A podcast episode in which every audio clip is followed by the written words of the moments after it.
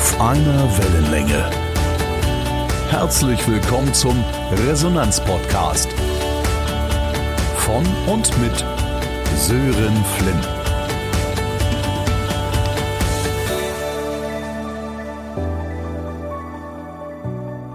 Nico Gundlach ist nicht nur ein sehr gefragter Keynote-Speaker und Trainer, sondern auch Geschäftsführer der Markenagentur und Führungskräfteakademie Bestes Pferd im Stall in Kassel. Er ist einer der gefragtesten Kreativitäts- und Storytelling-Experten in Deutschland. Er hilft insbesondere Führungskräften dabei, als starke Marken wirksam und erlebbar zu sein. Zudem ist er ein überaus sympathischer Mensch und Kollege. Ich durfte bereits mehrfach mit ihm arbeiten und jetzt freue ich mich riesig, dass er heute in meinem Podcast zu Gast ist. Herzlich willkommen, lieber Nico. Hallo Sören, ich freue mich riesig, dass ich hier heute bei dir im Podcast zu Gast sein darf. Und ich möchte gleich mit einem Zitat äh, von dir einsteigen, was ich gelesen habe und auch schon von dir gehört habe, was ich sehr stark finde. Du sagst, die Antworten auf die allermeisten Fragen unserer Zeit sind in unseren Köpfen schon vorhanden, wir haben nur verlernt, sie zu sehen. Was meinst du damit?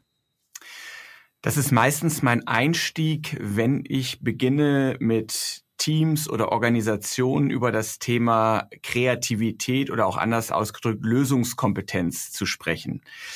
Ähm, weil es gibt drei mentale Konzepte, die bei uns Menschen dafür sorgen, dass wir überhaupt auf neue Lösungen und neue Perspektiven kommen. Und ich muss immer an so ein schönes anderes Zitat denken, das ich von selbst von Frank Thelen mal gehört habe, hier der Startup-Investor, Technologieunternehmer, man kennt ihn aus die Höhle der Löwen, der gesagt hat, unsere Welt hat sich noch nie so schnell gedreht wie heute, sie wird es aber auch nie wieder so langsam tun. Das heißt, ich glaube, allein nur wenn wir auf die letzten drei Jahre zurückschauen, dann ist das so eine Dynamik, die wir dort erlebt haben und die werden wir auch in den nächsten Jahren noch vor uns haben. Das heißt, wir werden immer wieder gefordert sein, in immer kürzeren Abständen Lösungen zu kreieren für Herausforderungen, vor denen wir noch nie gestanden haben. Und das Thema Kreativität ist eines, was viele Jahre und Jahrzehnte sehr gerne so in den Bereich der Esoterik, der Kunst oder der Seidenmalerei geschoben wurde und im Business-Kontext eher belächelt wurde. Ich glaube aber, es gibt derzeit kaum eine valide Studie, egal von welcher Unternehmensberatung der Welt, die sich mit den sogenannten Future Skills auseinandersetzt. Also welche Fähigkeiten brauchen Menschen, um in der Zukunft noch wertvoll für Organisationen und Märkte zu sein, wo das Thema Kreativität nicht irgendwo unter den Top drei bis fünf Fähigkeiten gerankt ist. Und genau darüber spreche ich. Und weil ich glaube, ganz, ganz viele Dinge, die es braucht für die Zukunft, um Zukunft zu gestalten, haben wir in unseren Köpfen schon vorhanden. Wir brauchen nur wieder einen Zugang dazu, weil eigentlich das Thema Kreativität, Fantasie, die Fähigkeit zu staunen, neue Perspektiven einzunehmen, ist uns eigentlich in die Wiege gelegt. Wir sind schöpferische Wesen und wir wissen heute, dass Organisationen, die sich aktiv damit auseinandersetzen, das kreative Potenzial ihrer Mitarbeitenden zu fördern, nicht nur geringere Krankenstände haben, faszinierender und attraktiver für Fach- und Arbeitskräfte wirken, sondern auch deutlich besser mit Veränderungsdynamik klarkommen, als das andere tun. Und deswegen ist es so wichtig, diesen Zugang, weil wir sind alle einmal durchs System gelaufen, haben verlernt, ähm, neue Perspektiven einzunehmen, weil wir so in unserem Tagesgeschäft verankert sind, in diesem Stress, in dem Druck, in der Dynamik. Und das ist das, worum es in meinen Themen unter anderem geht, wieder diese Fähigkeit zu haben, mal rauszuzoomen aus dem Tagesgeschäft und zu schauen, wie, wie finden wir, wie bekommen wir denn wieder Zugang zu den Lösungsansätzen, die wir in unseren Köpfen haben. Bei dem, was du gerade zuletzt gesagt hast, musste ich echt an Kinder denken. Ne? Du sagst kreativ und, und wir staunen und sind begeisterungsfähig. Das heißt, du sagst ja, wir haben das alle mal gehabt und haben das irgendwann aber verlernt. Jetzt kennen wir ja aber auch Menschen, die von sich behaupten würden, ich bin nicht kreativ. Also Frage eins: ist jeder kreativ und könnte man das lernen, wenn man das wollte? Also erstmal zu Frage Nummer eins. Ähm, es ist ja immer die Frage, wie man Kreativität definiert. Es gibt ja die verschiedensten Formen von Kreativität, ob das musikali musikalische Kreativität ist, ob das künstlerische Kreativität ist, um es mal stark vereinfacht auszudrücken. Wenn ich über Kreativität spreche, dann spreche ich in der Regel immer über Lösungskompetenz, heißt Lösungen zu kreieren oder Lösungen zu finden, die nicht offensichtlich auf der Hand liegen. Und das kann ja durchaus, man hört gerade dieses Thema, ich, ich bin nicht kreativ, hört man sehr, sehr häufig von Menschen, die tagtäglich viel mit Zahlen, Daten, Fakten zu tun haben. Aber auch die sind immer wieder gefordert, Lösungen zu kreieren. Auch deren Umwelt verändert sich. Also erstmal Punkt Nummer eins, ja, aus meiner Sicht bringt jeder kreatives Potenzial mit und jeder kann kreativ sein in seinem Feld. Das ist immer die Frage, welche Art der Kreativität ich ausleben darf, ausleben möchte.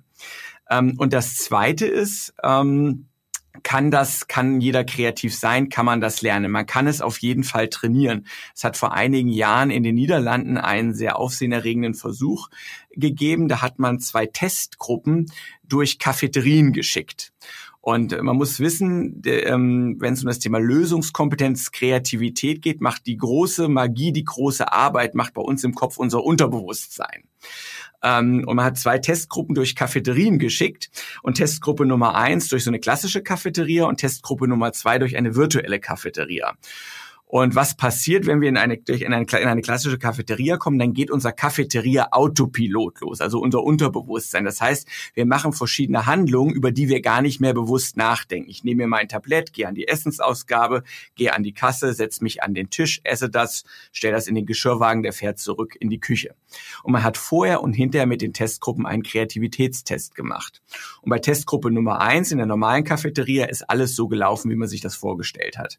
Und bei Testgruppe Nummer Nummer zwei in der virtuellen Cafeteria waren die Dinge anders als geplant. Man ist auf sein Essen zugegangen und je näher man kam, ist es kleiner geworden statt größer. Es ist was runtergefallen, man wollte das auffangen, das ist unter die Decke geschwebt. Der gesamte Raum hat sich gedreht. Und nach allein nach zehn Minuten in der virtuellen Cafeteria war der Output von Testgruppe Nummer zwei gegenüber Testgruppe Nummer eins in Qualität und in Quantität deutlich höher. Und dann hat man das Ganze nochmal ins reale Leben übertragen. Ähm, das ist ein Versuch, den hat man in den Niederlanden gemacht und da gibt es eine Spezialität, das ist Buttertoast mit Schokostreuseln. Das heißt so sinngemäß Hagelschlag. Und eine Testgruppe hat die Aufgabe bekommen, diesen Buttertoast mit Schokostreuseln jeden Tag auf die gleiche Art und Weise zuzubereiten. Und eine Testgruppe hat die Aufgabe bekommen, diesen Buttertoast mit Schokostreuseln jeden Tag auf eine andere Art und Weise zuzubereiten. Und dann hat man wieder vorher und hinterher einen Test gemacht und das Ergebnis war nach einer Woche nochmal deutlich eklatanter, deutlich stärker Testgruppe Nummer zwei gegenüber Testgruppe Nummer eins in Quantität und Qualität, weil ähm, die Kreativität von uns Menschen sich immer dann steigert, wenn wir in eine Situation kommen, wo wir davon ausgehen, wir wissen, was passiert. Also unser Autopilot geht los und jetzt passiert plötzlich irgendetwas, was uns irritiert, was uns überrascht, mit dem wir nicht gerechnet haben. Das steigert unsere Kreativität. Und das kann ich tatsächlich trainieren und meinen Teilnehmenden in Workshops und Seminaren lege ich dann beispielsweise immer so die 300, äh, 360 Tages, 365 Tages Challenge ähm, ans, ans Herz. Und das ist eine Übung, wo man sagt, mach jeden Tag in deinem Leben idealerweise morgens eine Sache, die du so zuvor in deinem Leben noch nie gemacht hast. Ja, du glaubst gar nicht, auf wie viele unterschiedlichen Art und Weisen man aus dem Bett aufstehen kann, sich die Zähne putzen kann, ähm, die Spülmaschine ein- und ausräumen kann. Und das Coole ist, äh, man merkt nichts im ersten Monat, nichts im zweiten, nichts im dritten, nichts im vierten. So ab dem fünften, sechsten, siebten Monat fängt das an, dass wann immer du vor eine Herausforderung gestellt wirst, du ähm, automatisch größer, bunter, wie in so einem 360-Grad-Flug um das Problem anfängst, nach Lösungen zu suchen und in Lösungen zu denken. Und das zweite, zweite positive Effekt ist, dass sich deine Mitbewohnenden an, auch an die ein oder andere skurrile Situation im Wohnzimmer oder im Schlafzimmer gewöhnt haben. Und das ist der Grund, warum Kinder weil man häufig das Gefühl hat, Kinder sind so super kreativ und je älter wir werden, nimmt unsere Kreativität ab. Das ist aber gar nicht so, weil es gibt noch andere mentale Konzepte. Aber je älter wir werden, je mehr Erfahrungen wir machen, desto seltener lassen wir uns überraschen und irritieren. Wir kommen seltener in Situationen, auf die wir nicht vorbereitet sind. Kinder laufen ständig mit einer Erwartungshaltung auf eine Situation zu und werden widerlegt. Und deswegen trainiert das ihre Kreativität. Heißt für uns, im organisationalen Kontext, wie und wo sorgen wir tagtäglich dafür oder gerade wenn wir mit Teams kreativ arbeiten wollen, dass immer mal wieder Irritation entsteht. Sieht der Raum, in dem wir arbeiten, anders aus? Wird der Workshop anders eröffnet mit einer anderen Fragestellung? Ja, weil wenn du zu einem Workshop gehst, gehst du immer erstmal, weißt du, am Anfang gibt es eine kurze Vorstellungsrunde und vielleicht muss ich mal erzählen, keine Ahnung, was so meine Erwartungshaltung an den Tag ist. Und ich streue immer gerne noch so eine Frage rein, mit denen die, ähm, auf die die Kolleginnen und Kollegen nicht vorbereitet sind. Ne? Beispielsweise verrat uns eine Sache, die keiner deiner Kolleginnen und Kollegen über dich weiß ne, dann siehst du schon, wie die auf ihren Stühlen hin und her rücken, wenn die mit den Augen oben links und rechts gehen. Und wenn du die jetzt sozusagen in die Röhre schieben würdest, würdest du sehen, dass ganz, ganz andere Hirnareale aktiviert werden. Das ist zum einen natürlich ein witziger Moment in der, in der Workshop-Runde. Es geht mir in erster Linie darum, dass sie in eine Situation gebracht werden, auf die sie nicht vorbereitet sind, weil das steigert unsere Kreativität und Lösungskompetenz. Und äh, das würde ich gern aufnehmen. Ich habe ja diesen Impuls von dir schon mal bekommen, diese kleine Übung, habe das selbst mal ausprobiert in meinen Resonanztrainings, weil äh, auch aus Resonanzperspektive, die Menschen berichten ja dann etwas in diesem Moment, ja, was sie nicht immer berichten, wo sie erstmal kreativ drüber nachdenken müssen. Da spürt man auch. Manche sagen dann, mir fällt noch nichts ein, mir fällt noch nichts ein. Ne? Da kommt erst bei der nächste. Aber wenn sie dann etwas berichten, erzählen sie ja etwas, was sie emotional bewegt. Also sie fangen an, ich sag's mal so, sie fangen an zu schwingen. Man kann das in den Augen dann sehen. Dann erzählt der eine, ich bin äh, bei der Feuerwehr und, und dann letztens eine Teilnehmende sagte, äh, ich gehe immer zu Heavy Metal Konzerten. Alle guckten, ne? Und, und man spürt, was das im Raum auch mit der Stimmung macht, wenn die Leute etwas erzählen, was jetzt noch nicht alle von, von denen wussten. Auf einmal ist ein ganz anderes Interesse da. Das kann ich absolut bestätigen in einem anderen Kontext. Wenn ich ähm, Storytelling-Seminare gebe oder Speaker-Seminare, ist immer eine der zentralen Übungen, ähm, eigene Lebensmomente zu reflektieren, zu schauen, was sind so spezielle Momente an, äh, aus deinem Leben, an die du dich aus irgendwelchem Grund erinnerst, ohne dass du es vielleicht schon genau verorten kannst, warum dir dieser Moment gerade vor deinem geistigen Auge erscheint. Ja, erstmal dann notieren wir das erstmal und dann sage ich immer, überleg dir mal, was hast du in diesem Moment aus dieser Situation für dich mitgenommen, für, für dich gelernt. Und dann der dritte Schritt ist, wie können andere von dieser Erfahrung, von diesem Wissen profitieren? Weil der große Unterschied zwischen den Menschen aus meiner Sicht, die auf einer Bühne stehen, und es ist erstmal egal, ob das wirklich eine Speakerbühne in einer großen Halle ist oder du als Führungskraft vor deinem Team sprichst, ähm, da wo richtige Verbindung, richtige Resonanz entsteht, sind immer die Menschen, die eigene Geschichten erzählen und nicht die Geschichten von anderen. Geschichten von anderen Metaphern funktionieren auch erstklassig, ne, weil sie unser Episodengedächtnis befeuern. Aber viel spannender, gerade vor dem Hintergrund das Thema Resonanz und Verbindung, sind natürlich eigene Erlebnisse, eigene Geschichten, weil ich sie natürlich auch ganz anders spüre. Na, und genau das, was du gerade gesagt hast, auch mit diesen Emotionen transportiere ich sie auch, weil ich sie ja auch nicht auswendig lernen muss, sondern ich habe sie ja so erlebt. Das heißt, ich hole die Bilder einfach aus meinem Kopf und kann sie auf der Bühne erzählen. Und wenn ich das gut erzähle und fühle, dann merkst du einen ganz, ganz anderen äh, Impact auf das Publikum. Ja. Ja, du hast ja gerade sinngemäß gesagt, auf die Frage hin, kann man Kreativität lernen? Ähm, verändere auch den Rahmen oder, oder schaffe auch eine, äh, bring mal Störfaktoren in deinen routinierten Alltag, ob jetzt privat oder auch ähm, beruflich hinein. Ähm, heißt das, muss ich dafür dann auch gewisse, weil das heißt ja Veränderung, ne? Das heißt Energieaufkommen, das heißt Veränderung, das kostet ja auch Überwindung. Wie nimmst du das denn wahr in den, in den Workshops und Seminaren, die du gibst? Was, was sagen die Leute auf diese Tipps hin? Ähm, also im Seminar selber ist es natürlich äh, eher ein positiver Überraschungseffekt. Ne? Das, da geht es natürlich ganz stark darum, jetzt im Seminarkontext, du musst das gut, wie es so schön neudeutsch heißt, framen. Ne? Sie, Sie müssen verstehen, dass das, was du da tust, einen Sinn hat, weil das fühlt sich natürlich im ersten Moment ungewohnt an. Aber selbst diese Veränderung, wenn du jetzt zum Beispiel die 365-Tages-Challenge machst, kannst du ja auch wieder routinieren. Na, am Anfang ist es vielleicht aufregend, dann wird es irgendwann mal anstrengend, aber je mehr es zu deinem Habitus, zu deiner Haltung wird, neue Dinge auszuprobieren, wie alles im Leben, umso leichter fällt es dir. Ne, es ist natürlich grundsätzlich so, dass Veränderung und menschliche Begeisterung nicht immer Hand in Hand gehen. Das ist so, aber eine selbst herbeigeführte Veränderung in diesem Kontext, mal neue Dinge auszuprobieren und gerade wenn du dann auch Erfolge feststellst, du merkst, hey, das funktioniert tatsächlich, dann bekommst du auch Lust, das Ganze weiter zu intensivieren und immer wieder auszuprobieren. Und wir haben ja, ich hatte es ja schon ange, ähm, anskizziert, es gibt ja verschiedenste mentale Konzepte. Das eine mentale Konzept, dass wir Kreativität trainieren können, ist in irgendeiner Form Irritation, positive Störung ins System reinzubringen.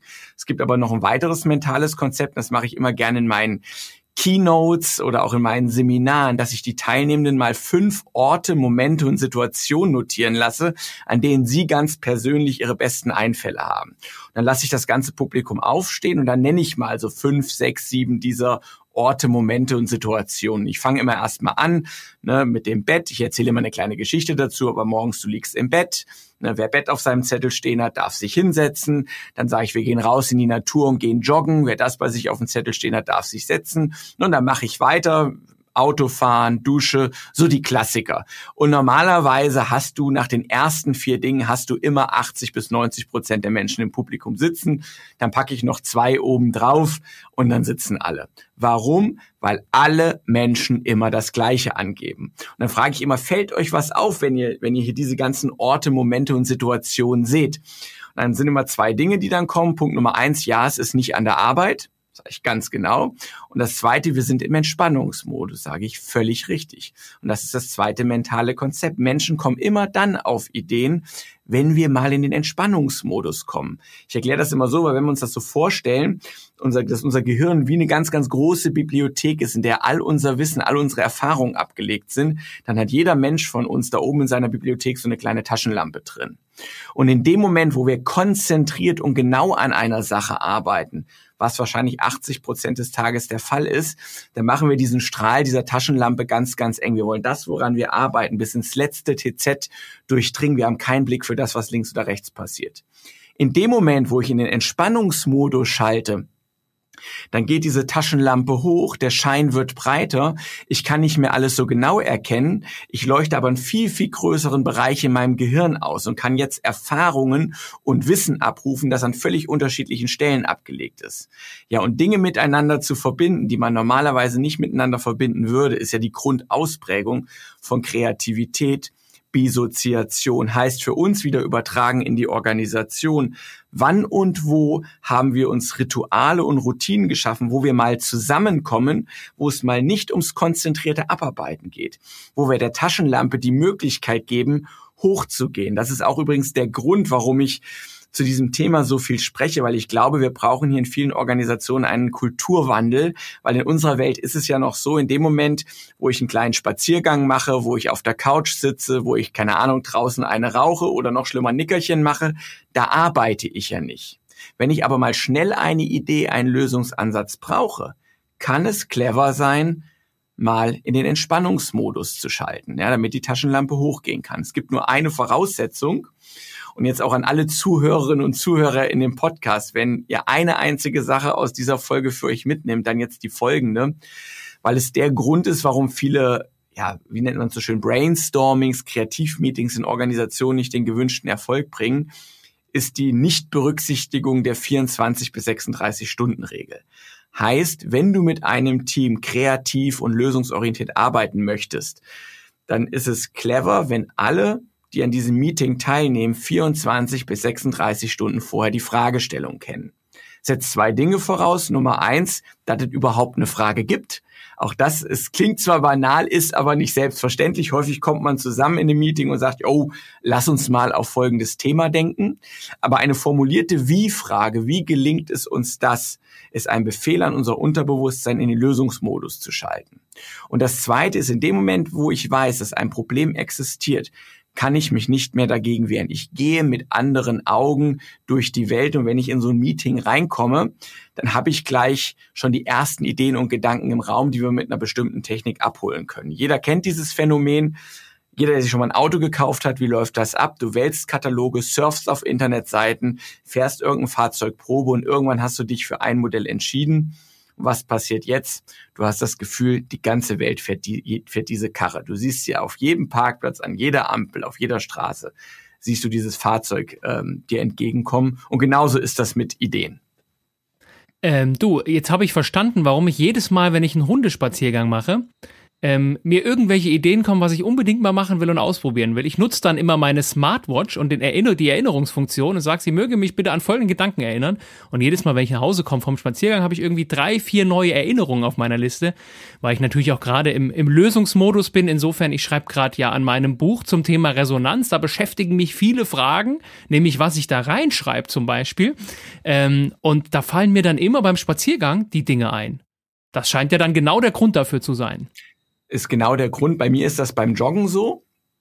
Ja, und deswegen, ich habe mir irgendwann angewöhnt, mein Handy mitzunehmen, äh, ne, damit ich dann quasi so, so zwischen dem ganzen Hecheln dann noch irgendwo kurz den Gedanken einsprechen kann, damit er mir nicht verloren geht. Ich habe ist der ähnliche Effekt wie mit dem Spaziergang, genau. Jetzt hast du den Organisationskontext angesprochen und jetzt das, was du beschreibst, die Frage vorher rauszugeben, um dann kreativ zu arbeiten. Jetzt könnte ich mir vorstellen, dass das noch nicht überall Kultur ist, sondern wir kennen ja alle solche Workshops, wo wir zusammenkommen und dann machen wir das, wie du sagst, dann gibt es also nochmal eine Vorstellungsrunde und jeder erzählt mal, was er für Erwartungen hat und sich mitnehmen will und dann kommt irgendwann eine Frage aufs Tablett und dann soll kreativ gearbeitet werden.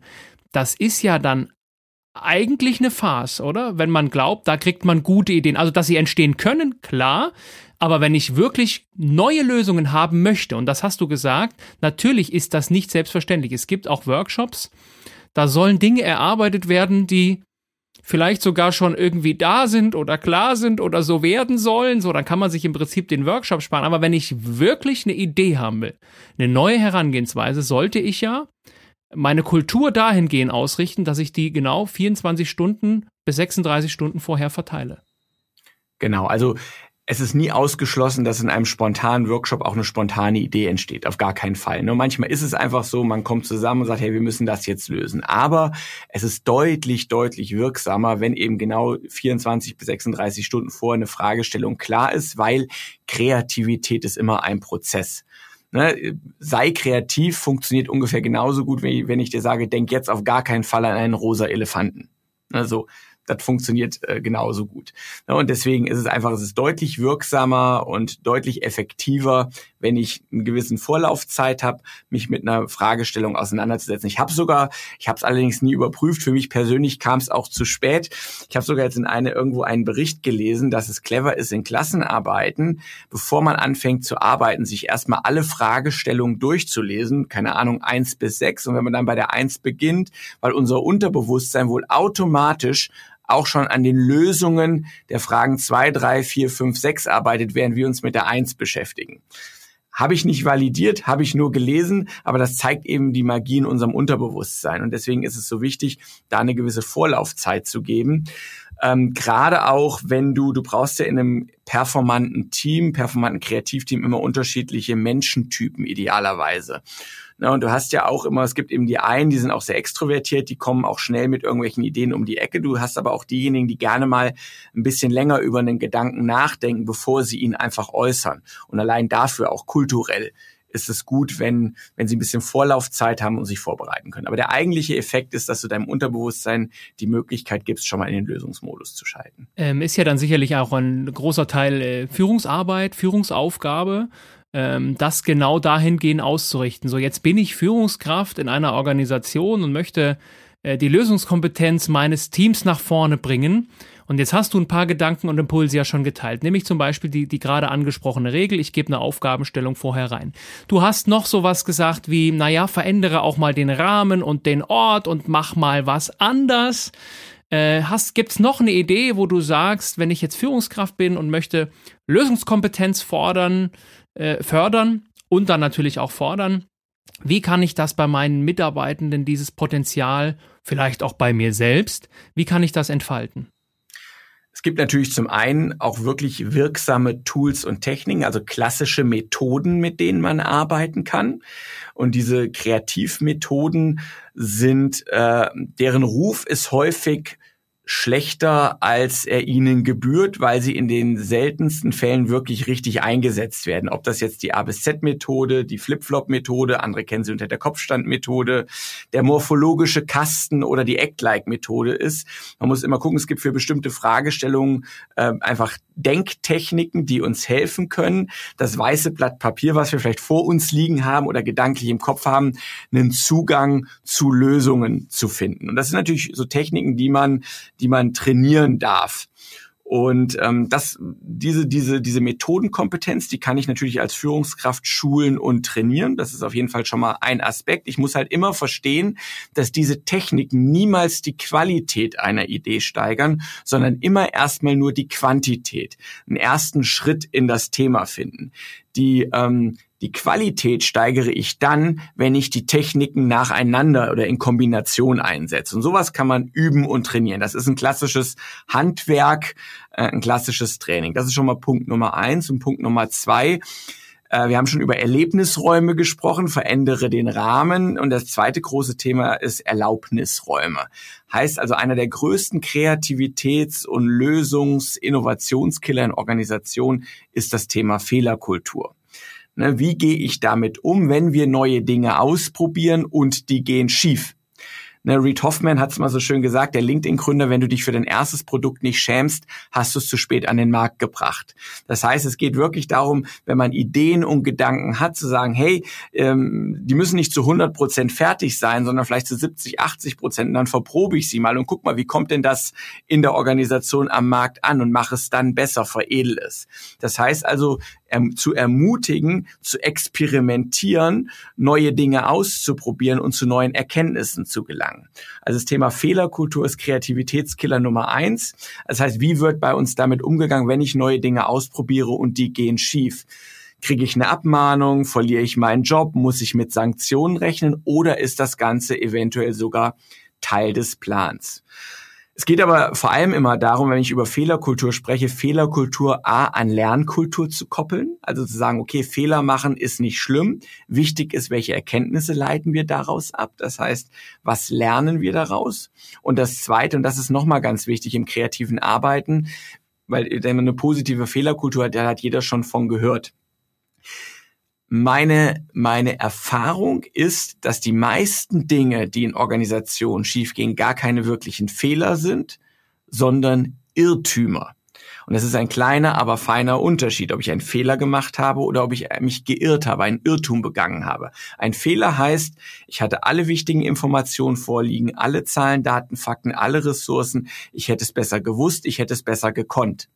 Auch das kann passieren, dafür sind wir alle Menschen.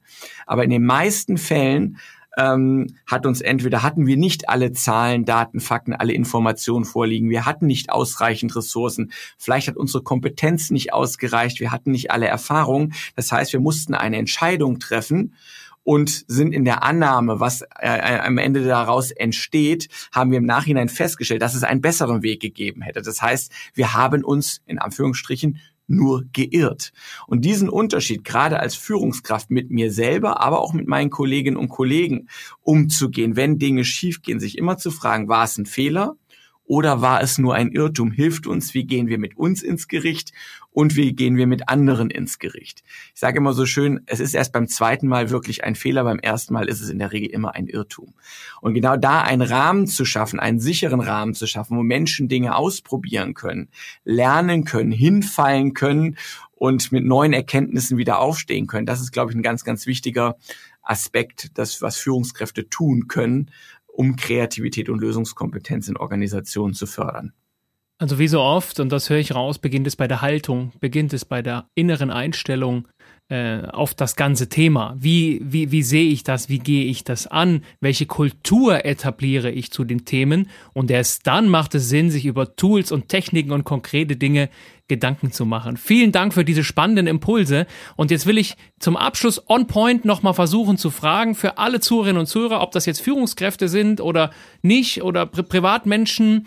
Ähm, versuchen wir mal alle anzusprechen und ich frage dich jetzt einfach mal spontan, hast du drei Tipps, nochmal kurz, es kann auch sein, dass du die schon genannt hast, nochmal drei Tipps, wie wir kreativer werden? Also Tipp Nummer eins, lache viel. Sorge für Humor in deinem Leben, weil in dem Moment, wo wir lachen, entspannen wir uns automatisch und Angst ist Kreativitätskiller Nummer eins in Verbindung mit der Fehlerkultur. Das heißt, in dem Moment, wo wir lachen, baut sich Druck ab. Wir können nicht gleichzeitig lachen und Angst empfinden. Gilt auch für Workshops, gilt auch in meiner Rolle als Führungskraft. Also lache viel Punkt Nummer zwei, geh viel in Austausch mit anderen Menschen, geh raus, lerne neue spannende Dinge, so bekommst du neue Sichtweisen, neue Perspektiven. Du stellst ganz, ganz viele weitere Bücher oben in deine Regale, die du miteinander verbinden darfst. Und ja, ich sag Tipp Nummer drei, geh öfters mal in den Entspannungsmodus. Das ist ein Punkt, den wir schon hatten, aber ganz, ganz wichtig, häufig unterschätzt. Erlaube dir, immer mal in den Modus des, des Tagträumens zu verfallen, weil es ist wissenschaftlich nachgewiesen, dass Momente des Tagträums sehr, sehr häufig Momente außergewöhnlich großer Kreativität und Lösungskompetenz sind. Lache viel, vernetze dich und träume. Und die Moral sagt ja einem, in diesen Momenten arbeitet man nicht, aber das Gegenteil ist ja der Fall. Also lieber Nico, vielen, vielen Dank für dieses spannende Gespräch und deine tollen Impulse. Wer von euch mehr über Nico erfahren möchte, findet ihn natürlich im Netz, findet seine wundervolle Agentur und sein Team Bestes Pferd im Stall auch im Netz, äh, auf den sozialen Medien, auf LinkedIn, Instagram. Schaut rein oder besucht einen seiner Vorträge. Ich kann euch das wärmstens empfehlen. Vielen herzlichen Dank, lieber Nico, und ich hoffe, wir sehen uns auch bald mal in Präsenz wieder. Ich freue mich riesig drauf, Sören. Danke, dass ich dabei sein durfte. Auf einer Wellenlänge. Der Resonanz-Podcast. Weitere Informationen finden Sie unter www.sören-flimm.de.